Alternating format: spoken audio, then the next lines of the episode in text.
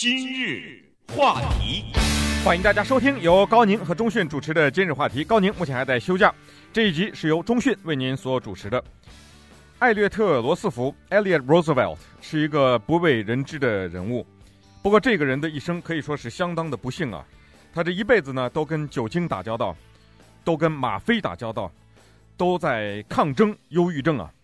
与此同时呢，人们不断的拿他和他的哥哥。当然也叫罗斯福了，进行比较。我们看，在一八八三年的这一年啊，艾略特呢，当时他患有严重的精神忧郁症，但是也就是在这一年，他的哥哥名字叫做 Teddy Roosevelt，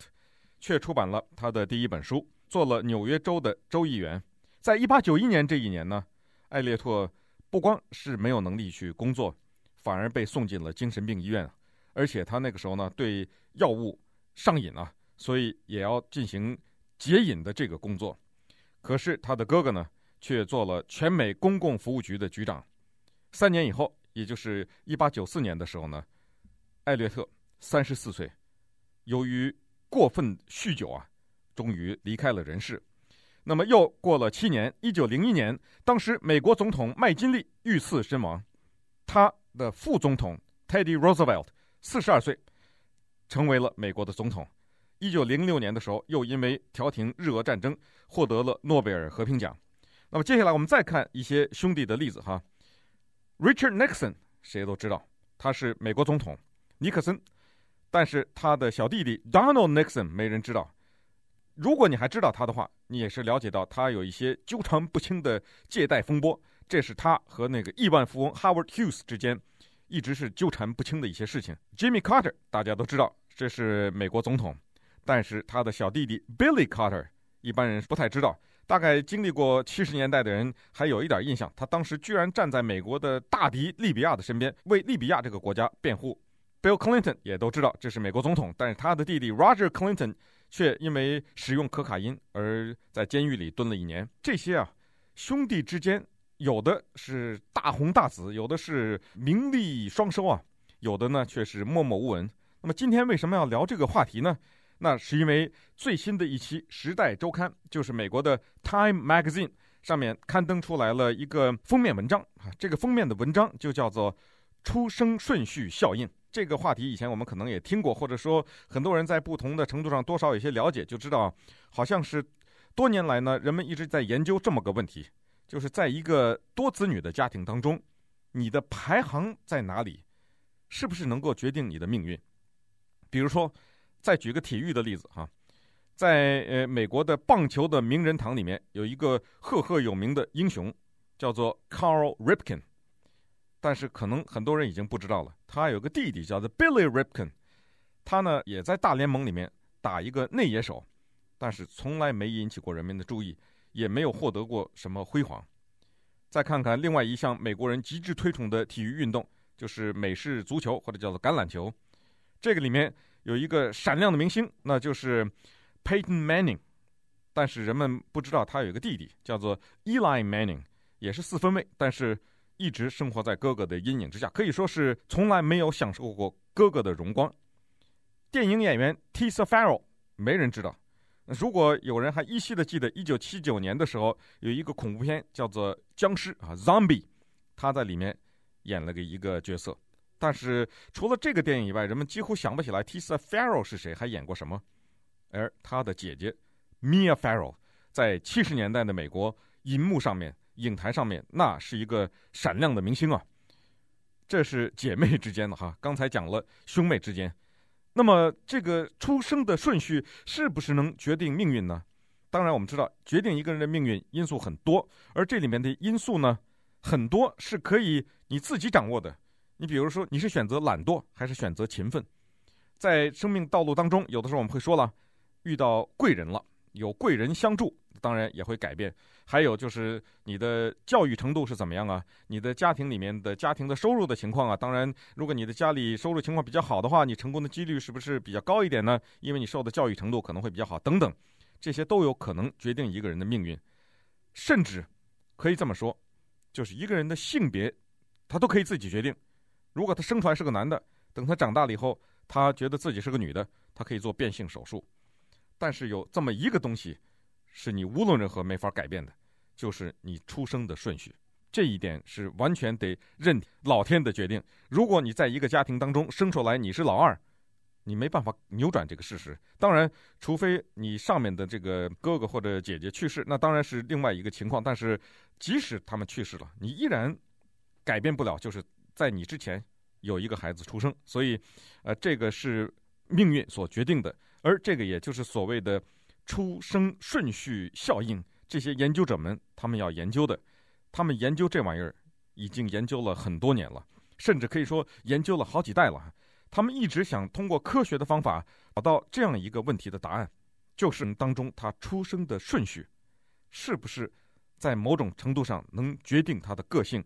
那么反过来就是进一步能不能决定他在事业上的成功与否？这个在今年六月份的时候呢，我还记得我和高宁曾经讲过这么一个话题，这是由挪威的科学家做出来的一个研究的结果。他们也是啊，我们当时就觉得他们疯了。他们研究的就是说，在家里面的老大呀，智商比那个老二要高三个百分点。呃，老二呢比老三又高一个百分点，就这么以此类推。就是呃，出生的早一点的人呢，他们的智商要比出生的晚一点的人要稍微高一点。而反过来说呢，这个所谓的高一点呢，比如说二点三的。智商的差距，这意味着什么呢？意味着 SAT 考试十五分的差距。但是你不要小看这十五分，在常春藤大学录取新生的时候，如果你的 SAT 的语文成绩是六百九十分，另外一个人的语文成绩是七百零五分，这中间差距是十五分。但是那个七百零五分的那个人，他的录取的几率就远远的大于你这个六百九十分的人，因为你看六百九是个六字头。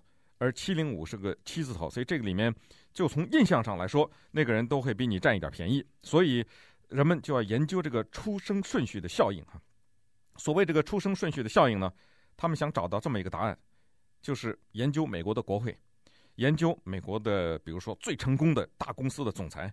在美国这个社会当中，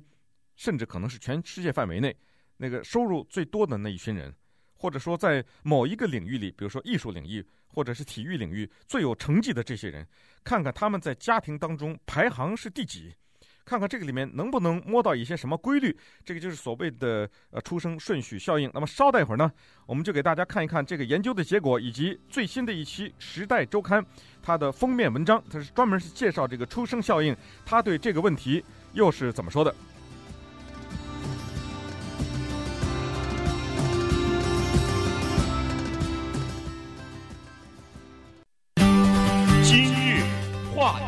欢迎您继续收听今日话题。这一集是由中讯为您所主持的。今天呢，跟大家聊的是美国《时代周刊》（Time Magazine） 最新的一期刊登的一篇封面文章，叫做《出生顺序效应研究》。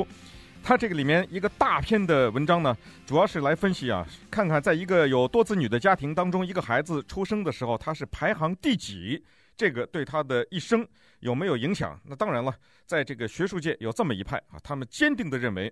这个是有影响的。也就是说，他在家里面排行是老二，那么他未来很可能是一个什么样的生活道路？老三或者是最小的那一个，他有可能是什么生活道路？而这个是由什么决定的呢？他们认为这是大自然决定的，包括动物在内。那么在聊这个所谓出生顺序效应之前呢，我们首先很快的看一下大自然啊和人类发展过程中的一些自然的现象。你比如说。呃，在《时代周刊》里面，他举了这么两个例子哈，一个叫做白鹭，这是一种鸟；另外呢是菊花，这是一个植物。这种鸟在动物界算不上聪明，甚至可以说在鸟类里面它都算不上聪明。但是呢，它有一个非常奇怪的哺育后代的做法。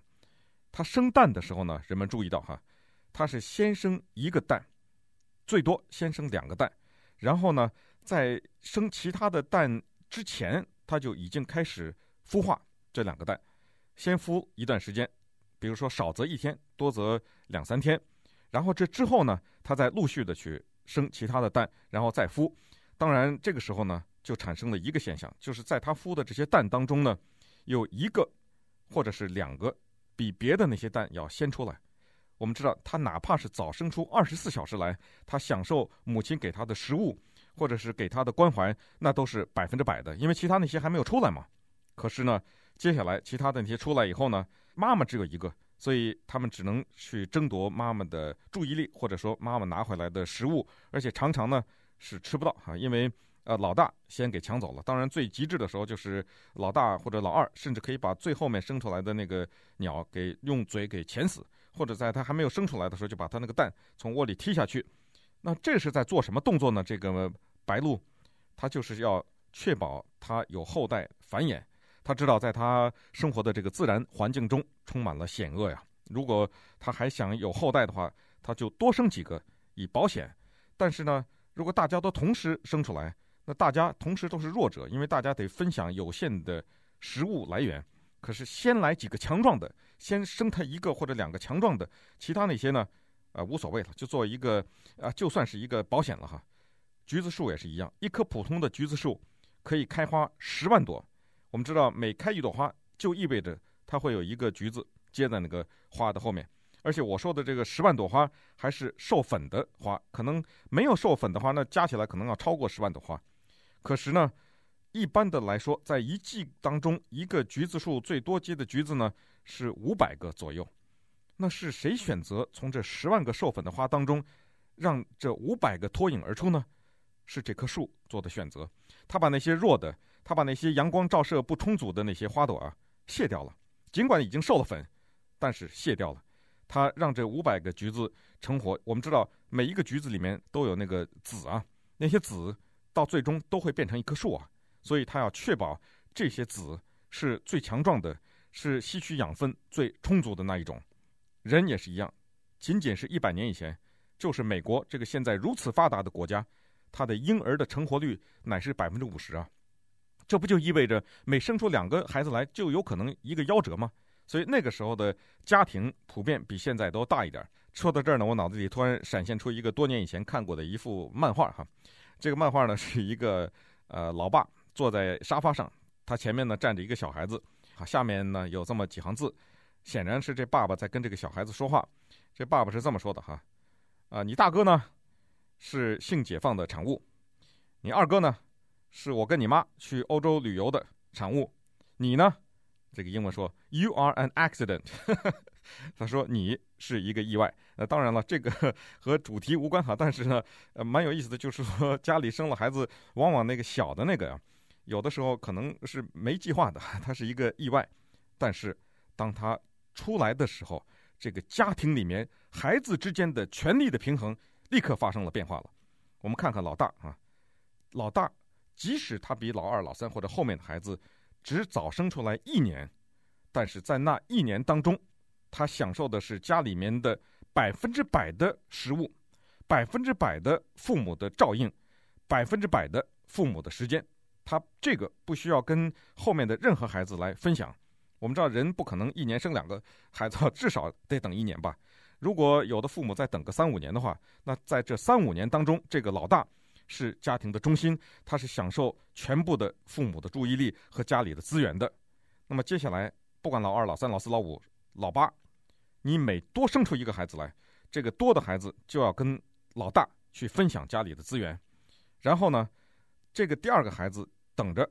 等了几年以后又跟第三个分，第三个又跟第四个分，第四个又跟前三个一起分啊，就是慢慢的呢资源就分开了。当然，这个社会当中并不是所有的家庭都是有钱的家庭，所以每多一个孩子就多一点负担。这就是为什么在一个普通的家庭当中，如果他是多子女的话，你会看到这个家里面关于老大的纪念册里面的资料是最多的。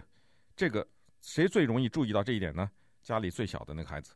你想想哈，如果你是来自一个家庭比较普通的一个家庭，啊，不是那个豪门啊，如果你家里孩子比较多，如果你是那个最小的那个的话，你想想是不是你们家里关于老大的这些纪念品或者关于老大的这个资料是最多的？因为越到后来，父母的这个能力啊。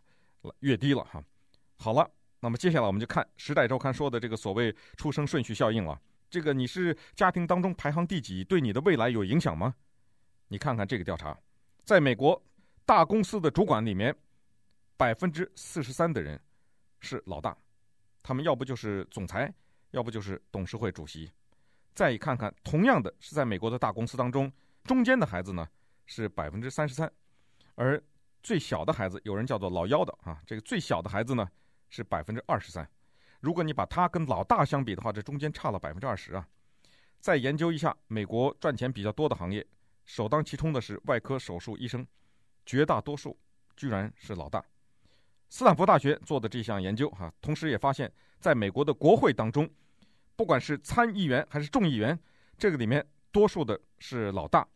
那么这个就跟刚才说的，因为他们在小的时候曾经有过一段时间，哪怕是一年。获得过父母百分之百的注意力，这一点是有关系的哈。这个呢，带给了他们强烈的这个责任心。那么同时，为什么的他们的智商又比后面的孩子高一点呢？按照刚才提到的这个挪威的研究者们他们的研究，那就是说呢，是因为他们有着承上启下的作用，他们学到了东西，然后他们再把学到的东西传授给老二、老三，再传授给下面的孩子。我们知道，一个人他把学的东西再教一遍，再教给另外一个人的话，这个过程当中是一个更宝贵的一个学习的过程，一个巩固的过程，所以他的智商相对来说也就高了。那么家里最小的这个孩子怎么生存呢？他有他以柔克刚的办法，他就是一个家庭当中的孩子当中最随和的那个。他认为，光是靠着体力那是比不过老大了，因为老大比他大嘛，体格也比他大，所以。靠这个东西争不得权力，但是呢，他靠随和的性格，甚至可以说是狡猾的性格，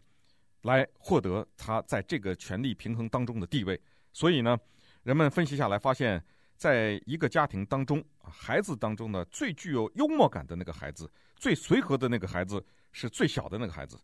纵观人类历史上的一些伟大的哲学家，同时也是。幽默家啊，比如说伏尔泰，这个法国的著名的哲学家，同时呢也极具幽默感的这个人，还有像英国的斯威夫特，就是写那个《大人国小人国》的这个作家，以及美国的著名的幽默大师马克吐温，还有就是现在活跃在美国影视上的一些谐星啊，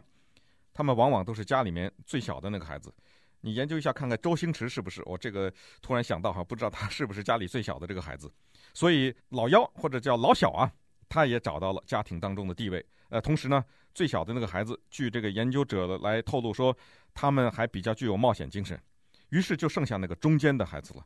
中间的孩子非常的麻烦，因为什么呢？因为他们的年纪没有大到能够在家里有执掌大权的地位，他们上面永远有一个老大，所以他们生活在老大的阴影当中。同时，他们又没有小到有最小的那个孩子的自由。我们知道，在一个家庭当中，获得自由最多的那个孩子是年纪最小的那个孩子。父母最放任他们，所以这个中间的孩子又没有他们的自由，所以呢，他们就卡在了这么一个永远不得脱身的所谓的一个地位，就是在这个家庭当中，曾几何时只有一个孩子获得父母全部的注意力，那就是老大。在未来的某一个时刻，由于老大离家了，那么最终呢，老大、老二所有的孩子都离家了以后呢，最小的那个还是有机会获得父母的全部的注意力。和家里全部的资源，但是唯独这个中间的孩子，他没有这样一天可以享受父母百分之百的关怀，所以呢，对此他们要付出最大的感情的代价。